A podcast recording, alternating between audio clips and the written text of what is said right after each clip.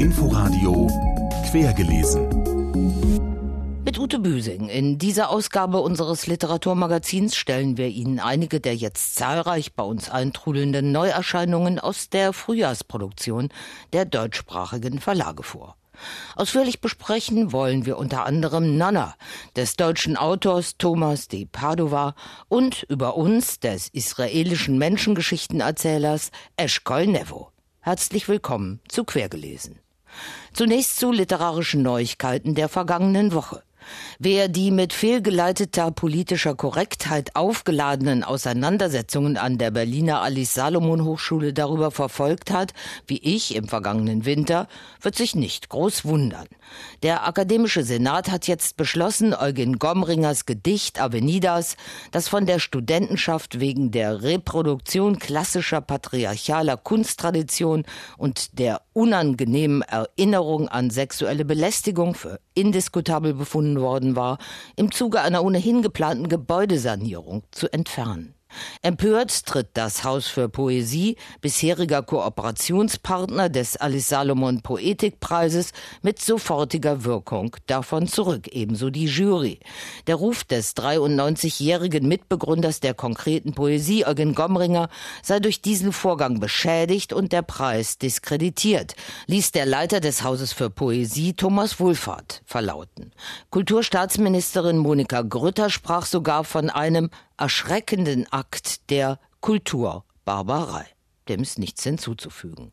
Zwei Todesnachrichten. Im Alter von 103 Jahren ist der Begründer der Antipoesie, der chilenische Dichter Nicanor Parra, gestorben. International bekannt wurde der, so ein Selbstzitat, entschiedene Anhänger der Erde mit kühlem Kopf und heißem Herzen, als US-Kollege Allen Ginsberg seine einfachen, prägnanten Gedichte ins Englische brachte.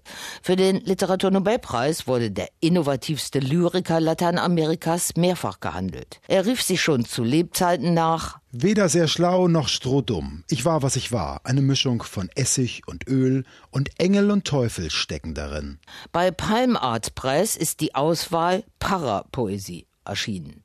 88 Jahre alt wurde die US-Science-Fiction- und Fantasy-Autorin Ursula K. Le Guin. Lange vor Harry Potter und Avatar schuf sie mit ungeheurer Vorstellungskraft in 20 Romanen magische Zauberwelten und Paralleluniversen. Gerne mit starken Frauen. Bekannte Titel wie Die linke Hand der Dunkelheit, Planet der Habenichtse und die Erdsee-Serie sind auf Deutsch bei Heine erschienen. Soweit einige literarische Neuigkeiten der vergangenen Woche. In der vorletzten Ausgabe von Quergelesen haben wir sie bereits mit dem ersten Satz seines neuen Buches auf ihn eingestimmt. Eshkol Nevo ist einer dieser israelischen Autoren Mitte 40, die man nie wieder vergessen wird, hat man einmal ein Buch von ihnen gelesen. Jetzt tritt er mit über uns auf den Plan drei Erzählungen, die in den drei Etagen eines Hauses in einem Vorort von Tel Aviv spielen. Der Titel Über uns ist gleich mehrfach mit Bedeutung aufgeladen. Er meint ganz alltagspraktisch die Nachbarn im oberen Stockwerk, aber auch Lebenskrisen und Wendepunkte, die jenseits des Individuellen etwas Allgemeines über uns Menschen aussagen. Schließlich ist er zutiefst bei Freud verankert, im Es, im Ich und dem über-Ich. Die Enzyklopädie der Ideengeschichte schließlich half mir, mich zu entsinnen, dass nach Freuds Theorie in der ersten Etage alle unsere Bedürfnisse und Triebe angesiedelt sind, das Es. In der mittleren Etage wohnt das Ich, das versucht, zwischen unseren Begehrlichkeiten und der Realität zu vermitteln. Und in der obersten Etage, der dritten, wohnt seine Majestät, das Über-Ich, das uns immer wieder mit finsterer Miene zur Ordnung ruft und von uns verlangt, auch den Einfluss unserer Taten auf das Gemeinwohl der Gesellschaft zu berücksichtigen. Drei Menschen, denen in einer akuten Notsituation, nämlich dem Überdruck, etwas Ungeheuerliches loswerden zu müssen, das verlässliche, vertrauenswürdige Gegenüber fehlt, erzählen hier atemlos von einer merkwürdigen Begebenheit. Ein sich ganz und gar überrumpelt fühlender Ehemann und Vater öffnet sich in der Kneipe einem professionellen Geschichtenerzähler. Einem, der wie Eshkol Nevo menschliche Existenz Sequenzen aufzeichnet und verdichtet. Dieser Mann glaubt, eine seiner Töchter sei von einem alten Nachbarn, der gelegentlich auf sie aufpasste, sexuell missbraucht worden. Er irrt, nicht nur im Hinblick auf einen bedauerlichen Zwischenfall. Eine Frau mit zwei kleinen Kindern wegen der arbeitsbedingten häufigen Abwesenheit ihres Mannes von den Nachbarn nur spöttisch die Witwe genannt, erträgt das dauernde Alleinsein nicht mehr, visioniert Schleiereulen auf dem Balkon, die ihr die Leviten lesen, und vertraut sich in einem langen Brief einer verflossenen Freundin an. Auslöser ist das Zusammentreffen mit dem Bruder ihres Mannes, einem Makler, der Luftschlösser verkauft, bis sie zusammenbrechen und von Gläubigern und der Polizei verfolgt, ausgerechnet bei ihr Zuflucht sucht. Obwohl ich reichlich Fragezeichen entlang des Weges ausgestreut habe, erwarte ich ehrlich keine Antworten von dir. Ich brauche keine Verteidigerin und ganz sicher keine Anklägerin. Was ich wirklich brauche, ist eine Zeugin. Ich musste einfach jemandem die ganze Geschichte schreiben, unzensiert, um glauben zu können, dass Eviatar tatsächlich stattgefunden hat. Oder zumindest zu glauben, dass ich ihn mir tatsächlich ausgedacht habe, dass ich so verzweifelt war, ihn mir ausdenken zu müssen. Schließlich bespricht eine pensionierte Richterin den nach einer 25-jährigen Ehe übrig gebliebenen Anrufbeantworter mit der vertrauten Stimme des verstorbenen Mannes. Ihre stockend vorgetragene Botschaft ans Jenseits ist spektakulär. Die drei Erzählungen leben von überraschenden Wendungen, bei denen sich die bloßliegenden Nervenenden der Nachbarn gelegentlich berühren. Sie sind behutsame, einfühlsame Schilderungen davon, wie Menschen in Ausnahmesituationen schmerzlich zur Kenntnis nehmen müssen, wie sehr sie gefehlt haben, aber auch, wie sie neue, heilende Kräfte in sich selbst entdecken. Wie immer beim Gegenwartserzähler Eshkol Nevo berühren die universellen Irrwege seiner Figuren typisch israelische Wegmarken. Aus den Protestcamps gegen Wohnungs- und andere Notstände in Tel Aviv, an denen sich die pensionierte Richterin beteiligt, erwächst am Ende sogar ein Stück konkreter gesellschaftlicher Utopie. Wie immer schön und spannend zu lesen, Eschkol Nevo über uns in der Übersetzung von Markus Lemke, erschienen bei DTV nach Spanien. Dort wurde Fernando Aramburu für seinen Familienroman Patria, was so viel heißt wie Heimat, Vaterland gefeiert und mit Preisen ausgezeichnet. Er handelt von einer Dorfgemeinschaft im Baskenland und davon, wie der Terrorismus in Gestalt der Separatistenorganisation ETA deren inneren Kern überformt und gefährdet. Katja Weise hat das Buch gelesen und den seit langem in Hannover lebenden Fernando Aramburu getroffen. Es war nicht einfach für mich, den richtigen Ton zu finden. Deswegen habe ich es zunächst versucht mit kleinen Geschichten. Dann habe ich es mit einem kurzen Roman versucht. Und auch in Patria, diesem mit Werf aufs Papier gebrachten 750 Seiten Roman, nähert er sich dem Thema mit kleinen Geschichten, aus neuen Perspektiven, denn Arambudo lässt die Mitglieder zweier Familien erzählen. Im Mittelpunkt stehen Miren und Bitori, einst beste Freundinnen, später erbitterte Feindinnen, weil José Marie, Mirens ältester Sohn, sich der ETA anschließt und Chato, Bitoris Mann, obwohl Baske von der ETA, ermordet wird. Chato teilt sich das Grab mit seinen Großeltern mütterlicherseits und einer Tante. Auf dem Grabstein stehen Name und Vorname des Verstorbenen, sein Geburtsdatum und das Datum, an dem er ermordet worden ist. Wie Aussätzige werden Bitori, Chato und ihre beiden Kinder schon vor der Ermordung im Dorf behandelt. Danach zieht die Witwe nach San Sebastian. Aramburu erzählt nicht chronologisch. Spätestens alle drei Kapitel wechselt er die Perspektive, oft auch die Zeitebene.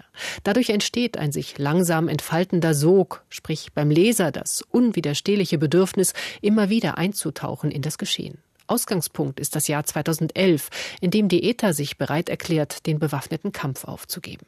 Chato ist bereits über 20 Jahre tot, José Marie sitzt im Gefängnis, beide Familien sind traumatisiert. Bittori, Bittori, hast du es mitgekriegt?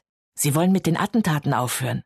Bittori musste an die Zeit denken, als diese Nachbarin ihr tunlichst aus dem Weg gegangen, sogar an der Straßenecke im Regen stehen geblieben war, um bloß nicht am Hauseingang mit ihr zusammentreffen zu müssen. Es sind diese alltäglichen Geschichten, an denen Aramburo beispielhaft die Zerrissenheit einer Gesellschaft aufzeigt. Geschichten, die sich, und deshalb ist Patria in Spanien das Buch der Stunde, auch im Katalonien-Konflikt wiederholen. Ich kenne Freunde, die sich nicht mehr begrüßen, Familie, die sich zerstritten haben aus politischen Gründen. Beispielhaft zeigt Aramburo, wie politische Konflikte in den Alltag hineinwirken und wie schwer es sein kann, sich deren zerstörerischer Kraft zu widersetzen. Fernando Aramburo Patria ist in der Übersetzung von Willi Zurbrüggen bei Rowold erschienen. Und noch ein neues Buch aus der Frühjahrskollektion wollen wir Ihnen heute empfehlen. Wiederum steht ein Dorf dabei im Mittelpunkt, diesmal ein süditalienisches. Matinata an der Adriaküste. Vielmehr aber noch die titelgebende Nonna, die Großmutter des in Berlin lebenden Autors Thomas de Padova, der dieser stehlen, stets schwarz gekleideten einfachen Frau damit ein Denkmal setzt. Die längste Zeit des Tages saß sie in ihren vielschichtigen Kleidern auf einem Stuhl. Vom Kopftuch, das ihr kurzes silbergraues Haar bedeckte und ihre hängenden Augenlider einfasste, bis hinunter zum Rocksaum, unter dem dicke schwarze Wollstrümpfe und ausgetretene Hausschlappen hervorschauten. Behutsam nähert sich der Enkel, der schon als Kind jedes Jahr in den Sommerferien bei seiner Nonna zu Gast war, der sturen, scheuen, allein lebenden alten Frau an. Er beschreibt ihre aus der Zeit gefallenen Rituale und Eigenheiten wie die Tatsache, dass sie nahezu jeden Haushaltsgegenstand mit Schutzhüllen umhäkelt, auch das Fell im Bett, das sie vor Kälte schützt. Staunend gibt er weiter, was nun den Leser staunen macht. Ich glaube, dass auch Gott ein Telefonino hat. Nicht so ein kleines wie du und die anderen, sondern ein ganz großes. Damit kann er mit allen Menschen ständig in Verbindung bleiben. Was Gott geschaffen hat, ist für uns Menschen unbegreiflich. Schicht um Schicht aus dem entbehrungsreichen Leben der Großmutter wird in dieser zauberhaften Hommage freigelegt wie sich das Bauernmädchen früh die Hüfte brach, was unbehandelt blieb und sie als Hinkende zum Gespött machte, wie sie ab den 1960er Jahren erleben musste, dass immer mehr arbeitsfähige Männer nach Deutschland abwanderten, auch der eigene Mann. Thomas de Padovas Nonno. Er ließ sie, wie viele andere, weiße Witwen zurück. Abgewandert waren schon die Vorgängergenerationen aus dem armen italienischen Süden auf der Suche nach Lohn und Brot. Nach Amerika, hier im Nebenstrang, erzählt. Schickte er dir regelmäßig Geld aus Deutschland? Er schickte mir immer mal wieder Geld, alle zwei Monate, alle drei Monate, einmal im halben Jahr. Ich wusste nie, wann etwas kommen würde, wie viel es sein würde. Ich konnte mich nicht darauf verlassen. Deswegen habe ich immer gearbeitet, um mir meinen Lebensunterhalt zu verdienen. Immer. Wie seine Nonna sich den Nonno gegen die Regeln und doch im Einklang mit Moral und Sitte geangelt hat, ist das unspektakuläre Geheimnis, das Thomas de Padova ihr am Ende ihres Lebens entlockt. Gleichzeitig hat der im Rheinland groß gewordene Sohn sogenannter italienischer Gastarbeiter mit seiner Nonna im Zentrum im Kleinen auch ein großes, behutsames Buch über Migrationsbewegungen geschrieben. Thomas de Padova Nonna ist bei Hansa Berlin erschienen. Das Buch stellt er am Freitag, dem 2. Februar um 20 Uhr im Buchladen Bayerischer Platz in Berlin vor. Und noch zwei Veranstaltungshinweise. Abgründe, die sich plötzlich auftun, scheinen ihr zu liegen. Sonja Heiß mit dem Film Hedi Schneider steckt fest, erregte sie vor drei Jahren Aufsehen, gewann Preise. Jetzt hat sie ihr Romandebüt Rimini vorgelegt.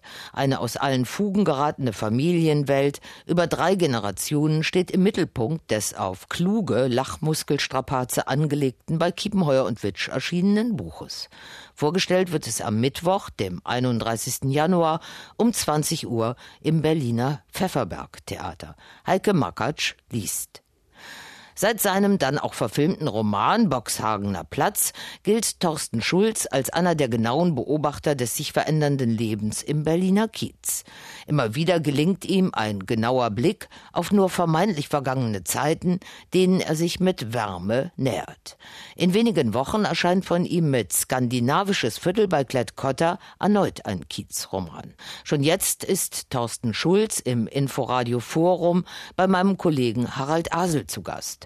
Zum Thema Immer nerven die Touristen treffen er und andere Gäste sich am Donnerstag, dem 1. Februar um 18.30 Uhr im Berliner Hotel Almodovora in der Boxhagener Straße 83. Und wie immer an dieser Stelle der erste Satz eines neuen Buches, der hier unser letztes Wort sein soll. Wir entnehmen ihn dem Geschichtenband Good Home des amerikanischen Bestseller-Autors T.C. Boyle, der morgen auf Deutsch erscheint. Es gab zwei Arten von Wahrheiten, gute und schmerzhafte. Mehr von T.C. Boyles im Hansa Verlag erschienenen Good Home Stories, 20 neuen Erzählungen aus dem unerhörten Amerika, hören Sie morgen in der Nachmittagskultur im Inforadio. Und das war quergelesen. Tschüss, bis zum nächsten Mal, sagt Ute Büsing. Inforadio Podcast.